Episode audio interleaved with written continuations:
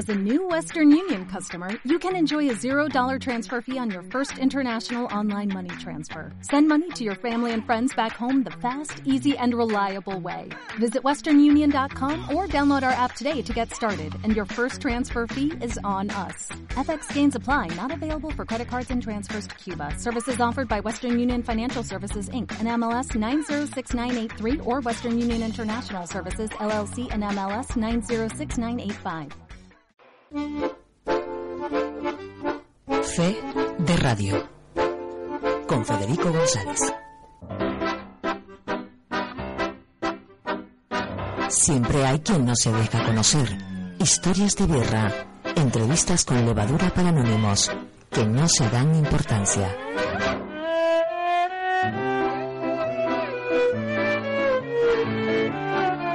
Pues ya estamos en nuestras historias de birra de cada semana, que lo primero que hacemos siempre es explicarla, porque claro, nuestro invitado siempre se y esto de historias de birra. Antes que nada, Ángel Luis Camacho, ¿qué tal? Buenas tardes. Buenas tardes, Federico. Muchísimas gracias por aceptar la invitación sobre todo ante esta prealerta que hemos dicho durante todo el programa que hay prealerta, se ha declarado prealerta en Gran Canaria por un fenómeno que se llama Messi, al parecer. ¿Sabías algo de eso? Gracias por la invitación.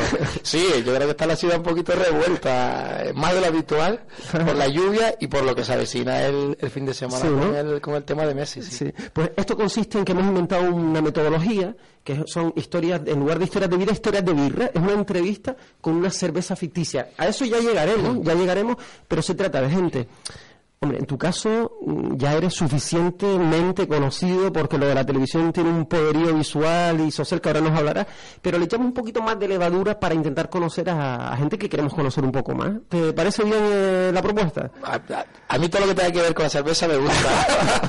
Soy cervecero, ¿eh? Eso es lo primero que iba a preguntar. ¿Un futbolista y entrenador eh, puede tomar cerveza? Sí, por supuesto. ¿Y los futbolistas de, hecho, de hecho, una cerveza es muy aconsejable, igual, ah. que, igual que una copa de vino. ¿Sí? Sea que te tomes cuatro o cinco cervezas cada vez que tomas cerveza, pero una cerveza eh, es, incluso mejor que un refresco. ¿eh? los jugadores del Telde que estarán ahora escuchándome, tomen una cervecita. Eh, ellos no, porque son, muy jóvenes. pero sí, nada, seguro, seguro. Una cerveza, una copa de vino es hasta buena en la comida, pero una.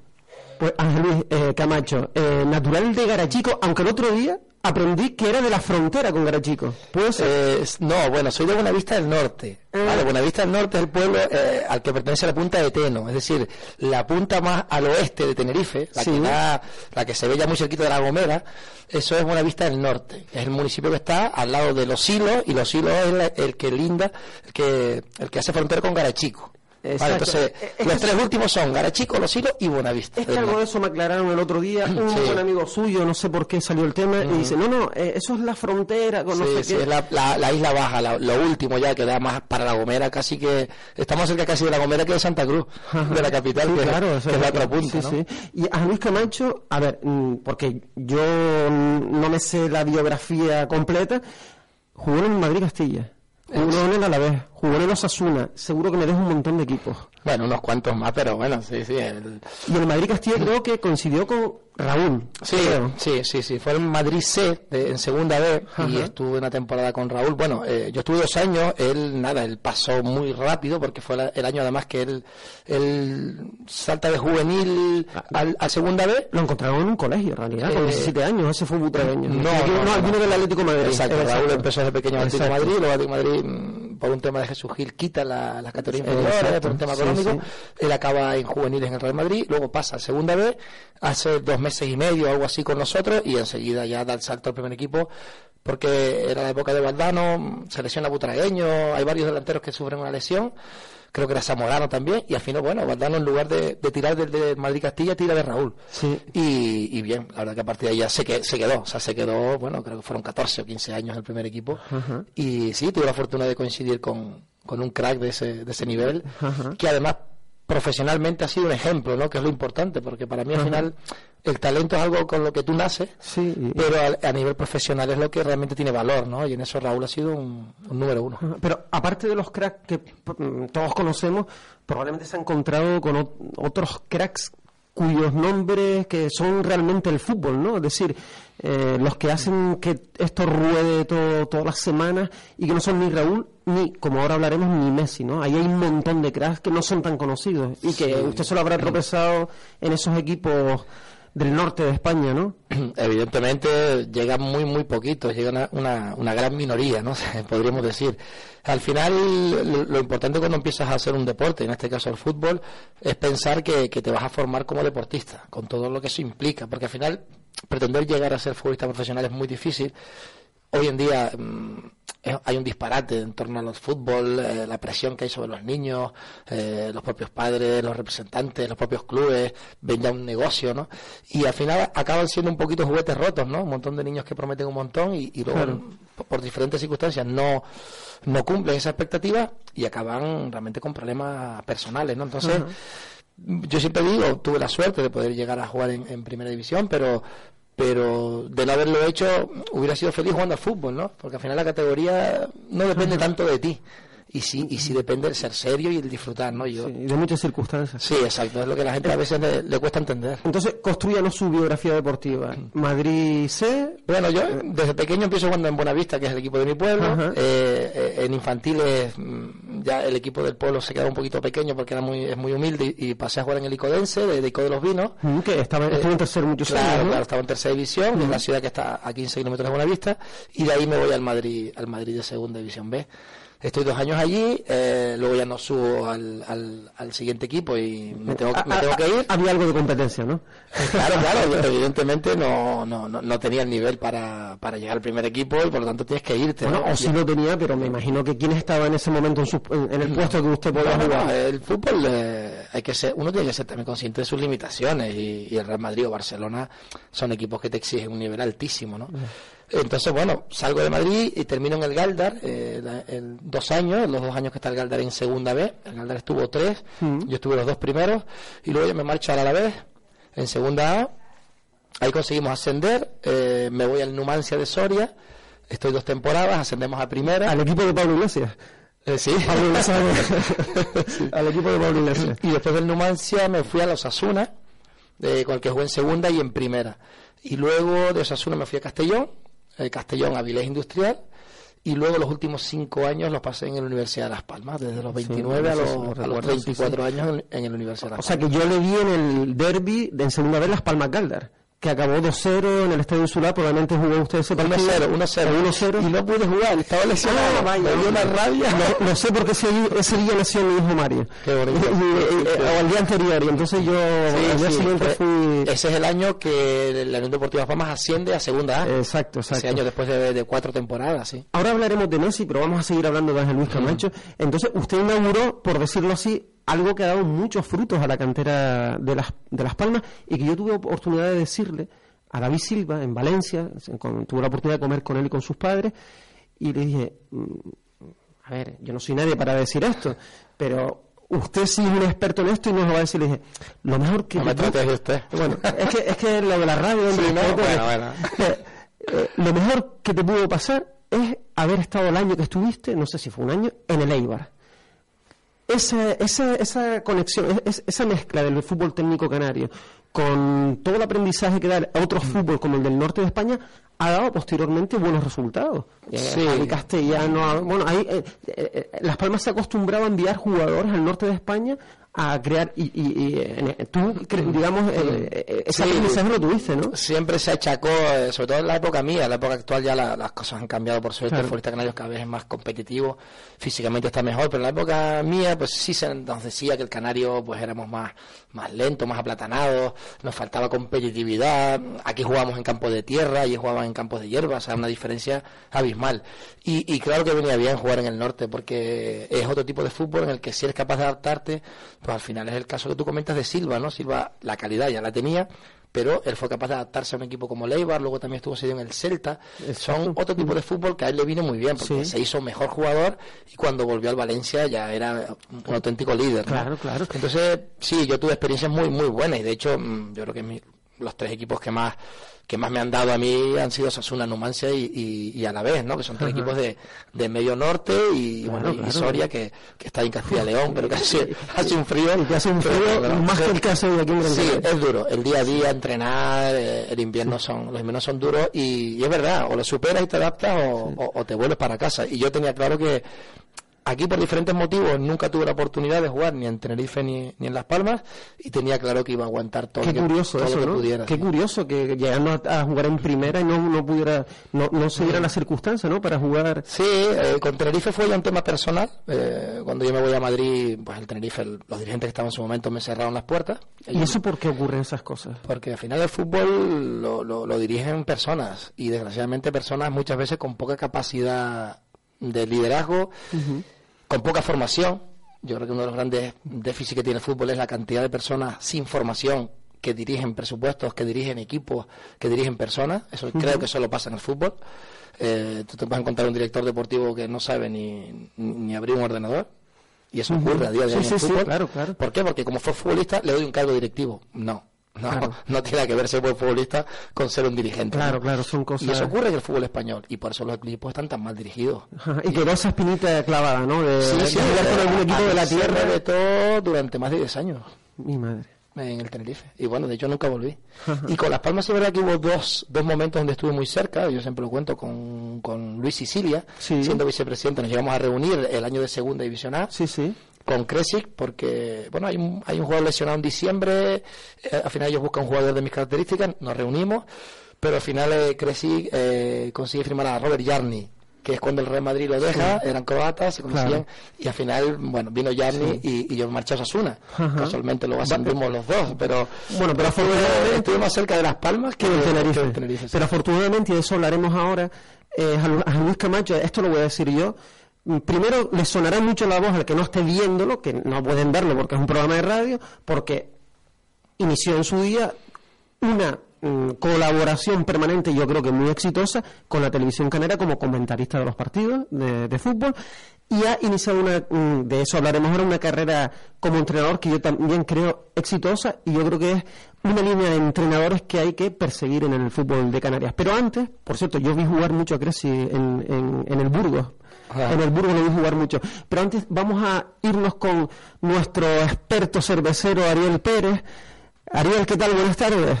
Hola, buenas tardes. Bueno, para el, todo el que no esté bien, Ariel eh, Pérez y Alejandro Ávila son los mm, creadores de la, de la página de cerveza artesana, eh, especialistas absolutos, Cerveza Machanga, y como cada semana ha buscado una cerveza que maride, el maridaje perfecto con nuestro entrevistado. Tiene unas propuestas para José Luis Camacho. Le, le advierto que Ariel Pérez es de Fasmia. Ah, amigo. Vale, o sea que esto viene su enjundia. sí, sí. a ver a Es ver una mezcla de la laguna y Fasmia. Bueno, pues yo como el, el invitado venía del norte de Tenerife, yo creo que habría que recomendarle una, una cerveza del norte de Tenerife. Es una cerveza de los Realejos que se llama Tierra de Perro.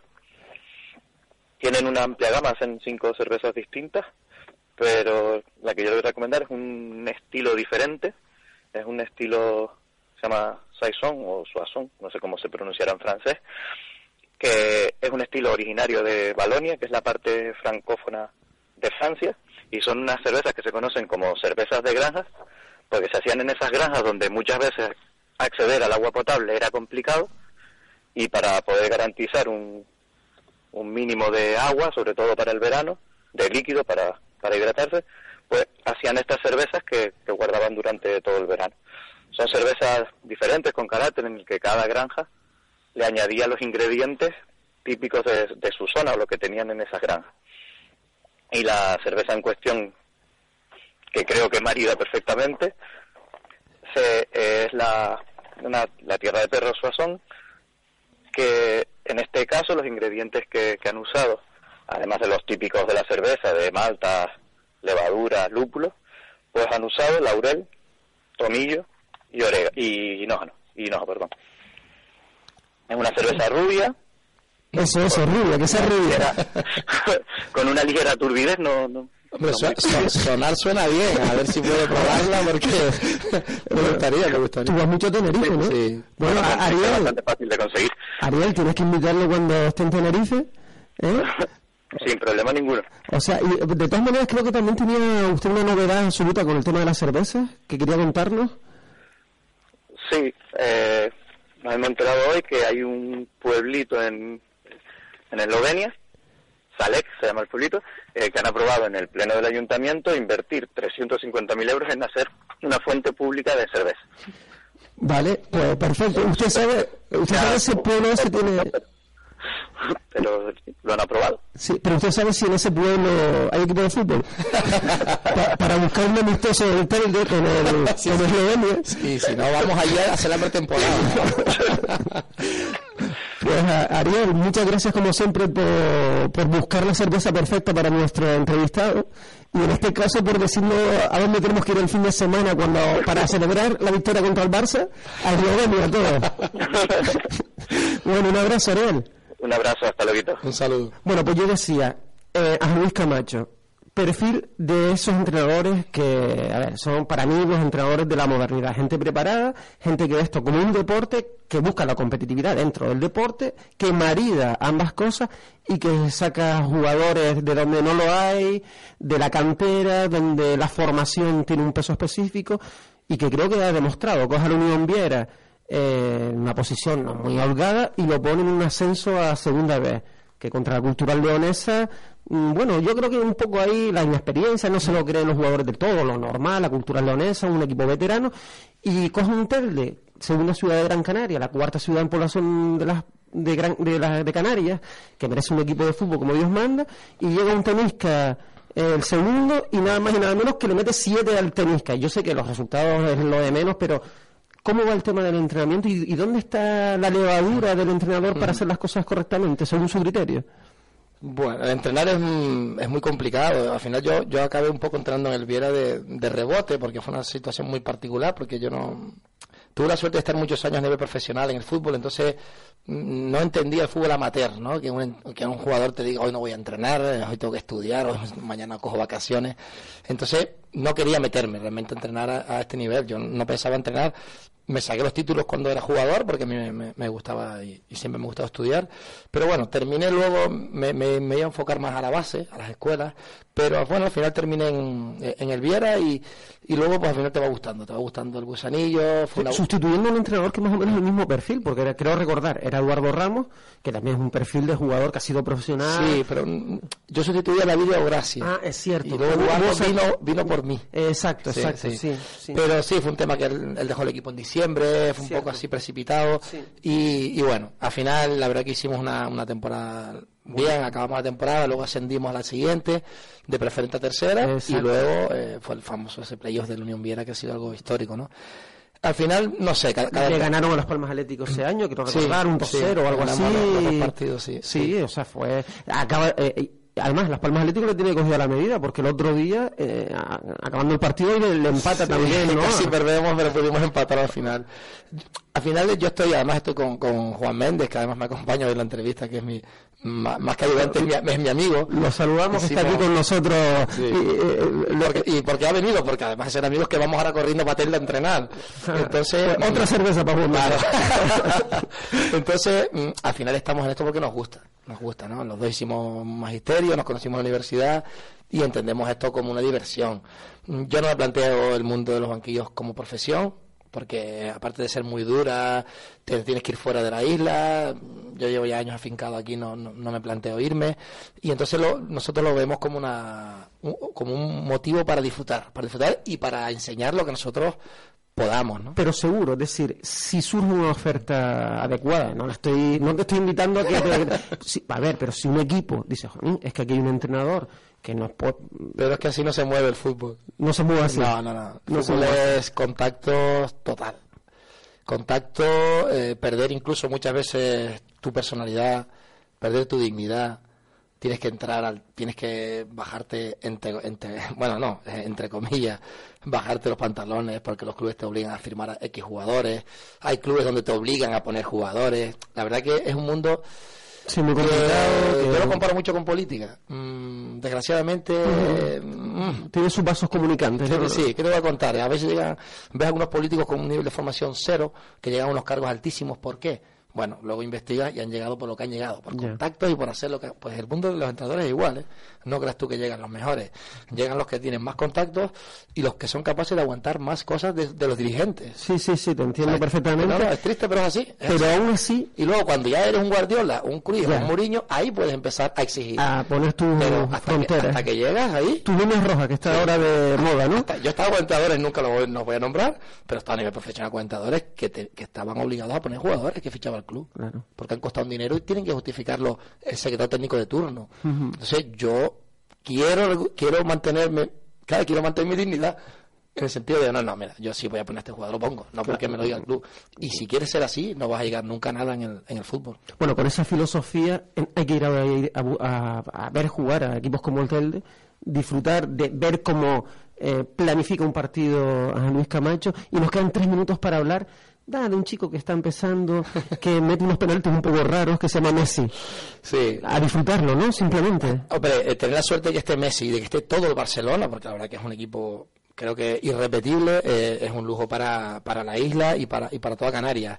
A mí me parece que es el mejor jugador en la historia. Creo que supera a Maradona, a Di Stefano y a Pelé. Y siempre lo creo porque es el futbolista que lleva más años siendo el número uno.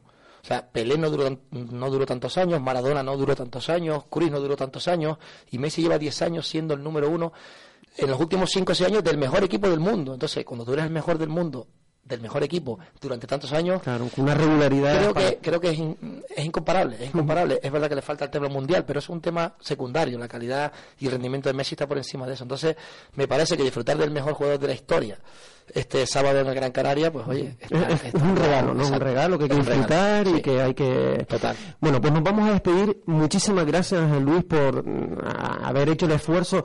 A esta hora, justo a esta hora, ya Ángel Luis Camacho y Juan Méndez están empezando a preparar el entrenamiento del Telde que juegan este fin de semana. Jugamos el domingo en Fuerteventura. Ah, en Fuerteventura. Vamos a ver con el cotillo, a ver si tenemos suerte y podemos viajar todo bien, porque se espera un poquito de, de, mal tiempo. ¿sí? les están yendo muy bien. Sé que en Telde hay muchas esperanzas, porque es una ciudad grande donde gusta el sí. Lo que pasa es que el equipo está, o ha estado muy abandonado estos años. Ha habido un tema ah. político por medio, el ayuntamiento está como está, y la verdad que es una pena. ¿no? Entonces estamos intentando volver a, a, bueno, a reconducir un sitio como Telde, ¿no? que tú lo decías antes, la, una de las cuatro ciudades más importantes de Canarias, se merece algo mejor pero bueno, de momento... poco a poco, poco a poco, estamos en ello y... Estamos en ello. Ese sitio cero al tenis que no se lo creía nadie, ¿eh? Sí. No se lo creía nadie. Bueno, nos vamos a ir con el himno de la Unión Deportiva Las Palmas, que yo no lo sabía, eh, Las Palmas tuvo un himno anterior, un himno que había hecho, a ver si lo encuentro por aquí, un señor que se llamaba Don José Trunchado y que habían estrenado en el primer ascenso contra el Málaga.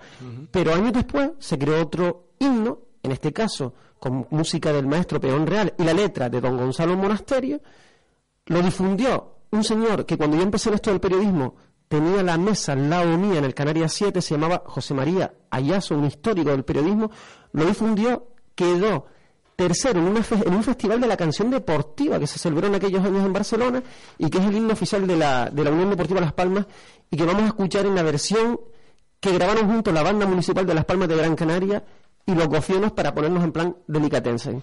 Bueno, con, un detallazo. Con esta música de la Unión Deportiva que suena en el minuto 49 de, cada partido en el estadio, nos despedimos gracias de nuevo a Luis y a disfrutar de la Unión Deportiva y de paso de Messi. Un placer.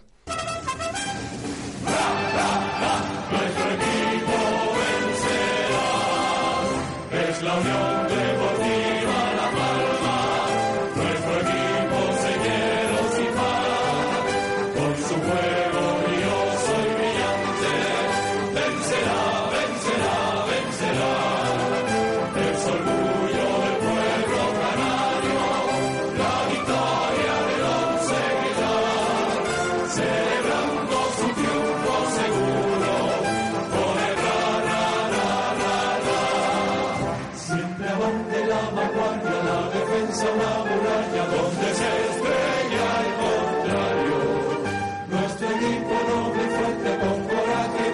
fuerte pulmón.